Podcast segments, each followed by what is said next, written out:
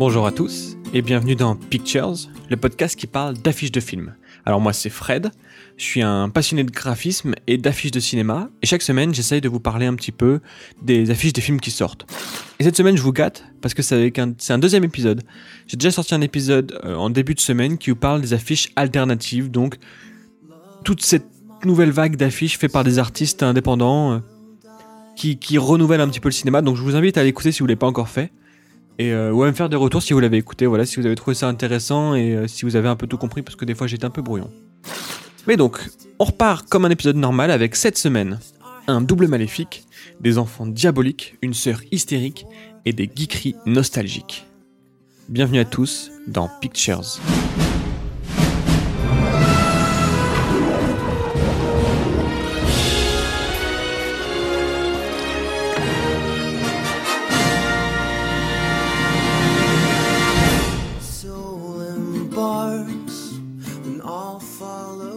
Et donc cette semaine, je ne parlerai pas de Madame Hyde avec Isabelle Huppert. Et pourtant cette affiche, elle est pas si mal. Alors on va pas venir sur les aspects un peu techniques, où le détourage Photoshop est pas fameux fameux. Au niveau de l'éclairage aussi, c'est pas, c'est un petit peu pâle, je sais pas. Et puis ces lumières qui volent, ces lumières, pardon, ces feuilles qui volent. Voilà, c'est marrant parce que c'est à la fois fouillis et très précis. C'est dans une petite zone. Bon, voilà. Après, qu'est-ce qu'on a? Le fond bleu, euh, on a cette ombre projetée contre le mur qui représente donc. Alors, c'est le mythe de Dr. Jekyll et Mr. Hyde, donc la personnalité un petit peu secondaire diabolique, là qui est représentée par cette ombre euh, géante, mais bon, qui finalement reprend exactement les mêmes formes que, que le personnage d'en bas, donc euh, l'ombre projetée est la même quasiment, peut-être en plus grande et peut-être un peu plus sombre, mais bon, J'y vois quand même dans l'affiche quelque chose d'assez. Euh, il y a pas mal de folie quand même par rapport à la typo qui est un petit peu cartoonesque comme ça, qui est un petit peu folle. Ça fait penser à, à ces films français un petit peu à la, Jean-Pierre Jeunet, euh, des films où il va y avoir un petit peu de folie quand même. Il y a ce grain de folie dans l'affiche. Euh, c'est plutôt un film comique, mais il a l'air d'avoir un peu de dramatique. Voilà. Assez simple. Alors, je vais pas non plus vous parler de Carnivore, euh, euh, l'affiche pardon, oui, de Jérémy et Yannick Régnier, avec Leila Becky et euh, Zita Anroth, je crois que ça se dit comme ça. tout simplement parce que voilà, il n'y a pas beaucoup de trucs à dire sur cette affiche, elle est assez classique, c'est des visages projetés comme ça. On voit Zita donc qui joue la sœur de Leila qui donc ce personnage Zita est, est célèbre et cette, sa sœur en est un petit peu jalouse. Et on voit un petit peu. Euh, ce, on sent ça dans l'affiche, dans le sens où le personnage de Zita est flou et derrière, en fait, on devine la silhouette de. On devine pas, on la voit carrément, hein, Leila Bekti, qui regarde droit dans la caméra, qui a. Qui a un petit peu. Il y a, il y a cette, cette rage, il y a un petit peu ce côté prédateur dans, dans son regard, euh, avec le titre carnivore aussi qui montre bien un petit peu cette, cette violence, entre guillemets, qui pourrait y avoir entre les deux personnages. Mais sa sœur est pas dupe. Sa sœur, euh, on voit qu'elle la regarde quand même du coin de l'œil.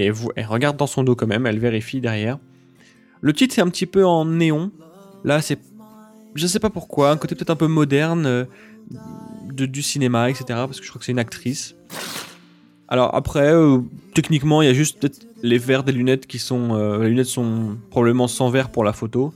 Et ça se voit un peu. Surtout c'est des grands formats comme ça, faut faire un petit peu attention. Donc on a une affiche assez classique de personnages J'aime bien quand même la mise en place des deux, on comprend tout de suite euh, ce, qui va, ce qui va se tramer là-dedans. Voilà, euh, rien de plus à dire sur cette image-là. Je ne parlerai pas non plus de Les Dents, Pipi et Oli.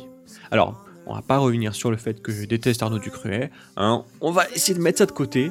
L'affiche, moi, je la trouve plutôt sympathique. Euh, vraiment, on n'est pas. Donc, c'est une comédie. Avec des enfants, on aurait pu s'attendre à quelque chose de bien plus lourd, avec le personnage en plein pied, sur un fond transparent, ou peut-être éventuellement en ce moment flou est très éclairé. Bon, là, on a un petit peu un, fond, un fond flou et très éclairé, mais ça passe encore. Non, j'aime bien, je trouve que le, gros plan comme ça sur le personnage est, un peu original. Euh, la, le visage n'est pas trop grimaçant. Il est plutôt euh, drôle quand même, mais bon voilà, ça reste sympa. Les, petits, les, petits, euh, les petites mains qui viennent dessiner sont assez mignonnes. Et euh, excusez-moi, mon chat m'a fait peur. Euh, les petites mains sont assez mignonnes. Après, bon, le, les dessins sur le visage, on voit qu'ils ont été un petit peu rajoutés après. Voilà, mais ça, faut le voir de près pour, euh, s'en rendre compte. Mais je trouve que c'est assez rafraîchissant, c'est assez moderne, je trouve. Voilà, c'est plutôt sympa. Voilà, on reste dans la comédie, on voit tout de suite, mais voilà, il n'y a pas forcément besoin de sourire, il n'y a pas forcément besoin de regard complice. Là, voilà, c'est un personnage qui est en détresse, qui, voilà, qui, qui est torturé par des gamins, qui... On voit bien que les gamins sont un peu moins importants euh, que le personnage, dans le sens où on a que les mains. Euh, donc voilà, on, est, on va pas jouer sur euh, les acteurs enfants, donc vraiment se concentrer sur le personnage d'Arnaud Ducret. Non, c'était impossible que cette semaine, je passe à côté de l'événement de la semaine, c'est-à-dire Ready Player One. Voilà, c'est le dernier chef-d'œuvre apparemment de Spielberg. Alors, pas mal de, vous l'ont vu, enfin, certains l'ont vu sur, euh, euh, sur des avant-premières, etc. Euh, je vais pas parler du film, de toute façon, je l'ai toujours pas vu. Je vais le voir, je pense, je vais voir ça samedi matin au MK Bibliothèque, tranquillou, posé. Et mais le film fait sensation apparemment quand même, déjà. Et puis, bah, c'est du Steven Spielberg quand même. Donc, j'étais obligé d'en parler. J'avoue que j'ai vraiment. Je me suis forcé un peu à faire cet épisode, vraiment parce que je pouvais pas passer à côté de ça. Surtout que l'affiche est vraiment, moi je la trouve magnifique.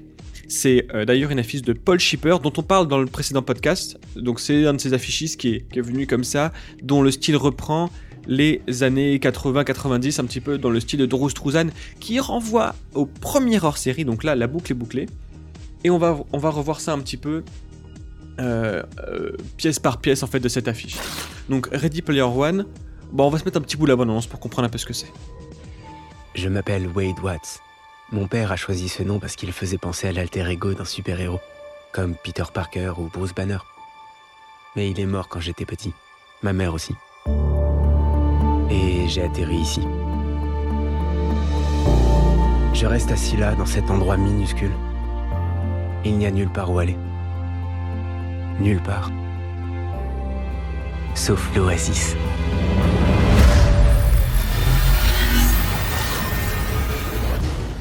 On va donc suivre la vie de ce jeune Wayne Watts, un ado qui euh, a perdu ses parents et ne vit qu'à travers donc ce qu'ils appellent l'Oasis, c'est une sorte de réalité augmentée euh, dans laquelle ils peuvent jouer des personnages qui peuvent être quelqu'un d'autre en fait. C'est un peu les Sims, mais en plus joli. Les gens vont dans l'oasis pour pouvoir faire ce qu'ils veulent. Mais ils y restent pour pouvoir être ce qu'ils veulent. Tu le sens ça? Ouais. C'est le seul endroit où j'ai l'impression d'être quelqu'un.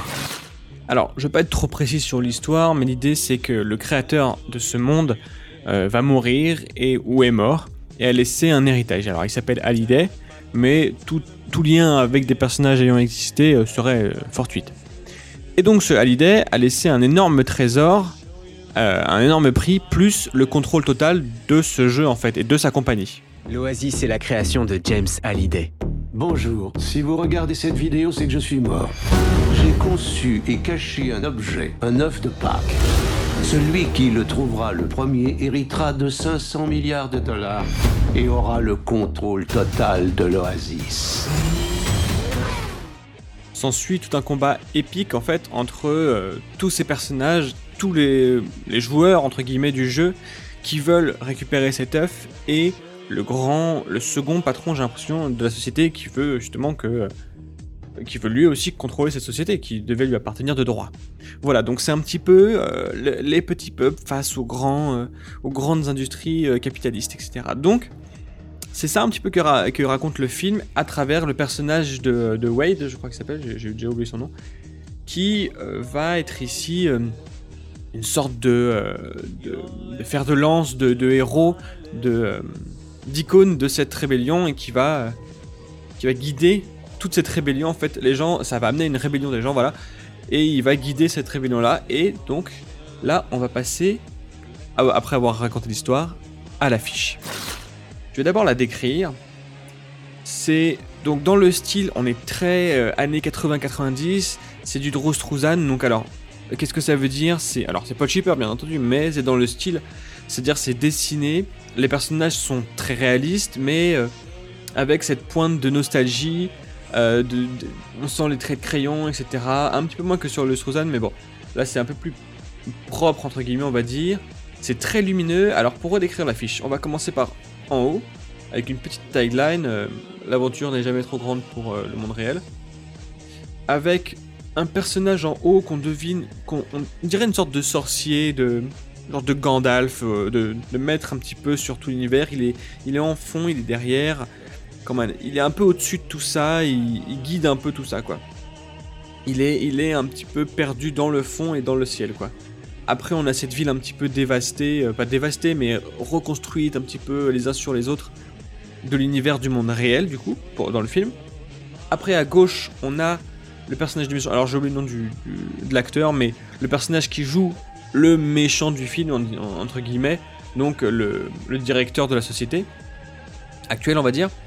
Ensuite, au centre, on a bien entendu notre héros. Point levé, les lunettes vissées sur la tête. Donc le point levé, en plus point noir, enfin, fait penser un petit peu voilà, toute cette rébellion contre le système. Le point levé, c'est vraiment le symbole de la lutte. Il est central, il regarde droit vers la caméra. Le regard un peu sévère avec ses lunettes, il est, il est prêt à en découdre. Alors on va pas commencer à lancer une polémique sur le fait que euh, l'acteur soit blanc, euh, brun, comme vous savez ce héros d'un film de Spielberg, euh, lequel déjà? Ah oui, tous. Mais bon, voilà, avec le sidekick euh, noir, la, la princesse en détresse, bon j'espère qu'elle sera un petit peu plus badass, euh, j'imagine, dans ce, dans, cette, dans, dans ce film. Et ensuite, un peu plus bas, donc, donc voilà, dans, par ordre de hiérarchie, la, la, la, la fille, j'ai oublié le nom aussi, je sais pas comment elle s'appelle dans le film, le, le, le gars, un peu musclé, et ensuite euh, des euh, personnages un petit peu secondaires, euh, qui seront là, j'imagine, pour assister le héros par rapport à leur posture, etc. On sent que c'est quelque chose de... Ils sont là pour filer un coup de main, clairement.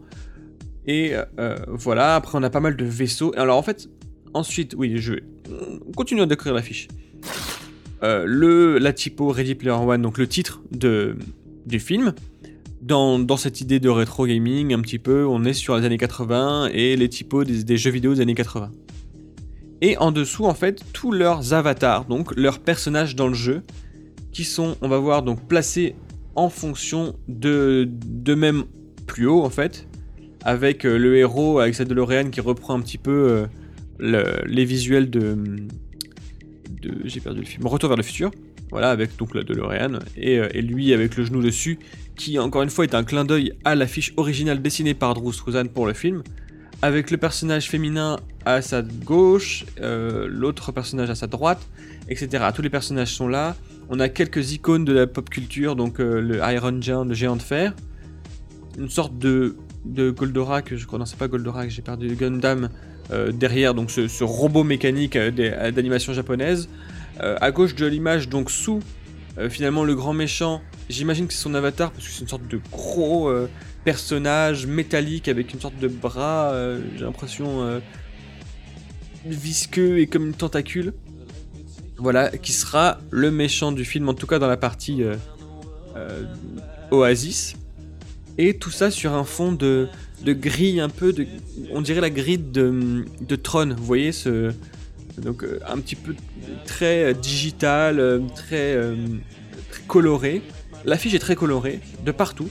Vraiment, même euh, le haut qui pourrait faire penser plus à la réalité, euh, parce qu'on voit le décor de la vie réelle, reste quand même très coloré, beaucoup de lumière, beaucoup de, de, posi- de positivité en fait. C'est, elle est très dynamique cette affiche. On voit les vaisseaux de partout. Et donc, c'est un petit peu tout ça, en fait, dans cette affiche-là, et je pense dans ce film, il y a à l'intérieur toutes ces nostalgies des années 80-90.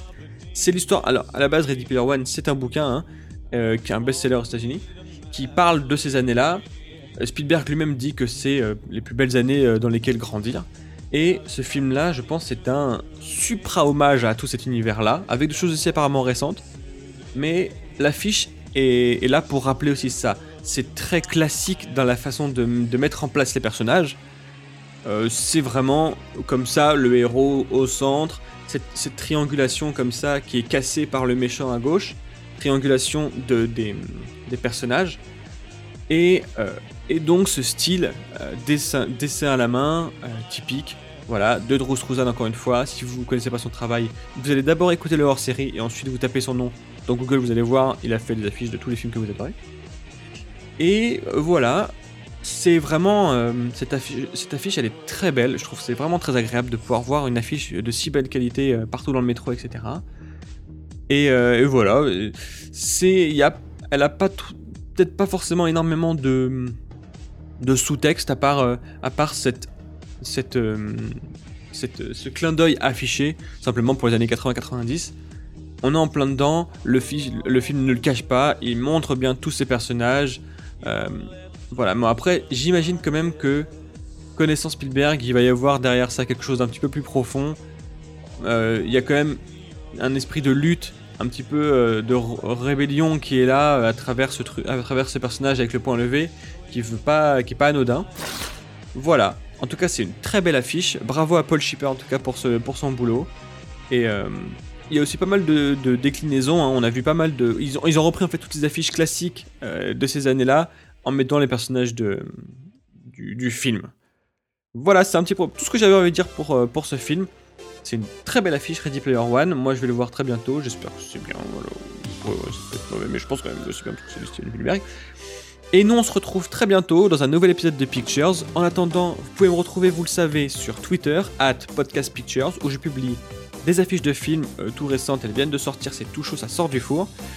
Quelques news sur le podcast, des petites blagues euh, et d'autres trucs sympas, voilà. Il y a aussi la page Facebook que vous pouvez liker si vous, ça vous fait plaisir. C'est pareil, il n'y a, a, pas grand chose sur la page Facebook, je mets juste les épisodes que vous pouvez télécharger. Toujours euh, sur toutes vos applications pardon, de podcast. Sur Apple Podcast, n'hésitez pas à aller mettre quelques, petits, quelques petites étoiles, c'est toujours sympa, ça fait plaisir.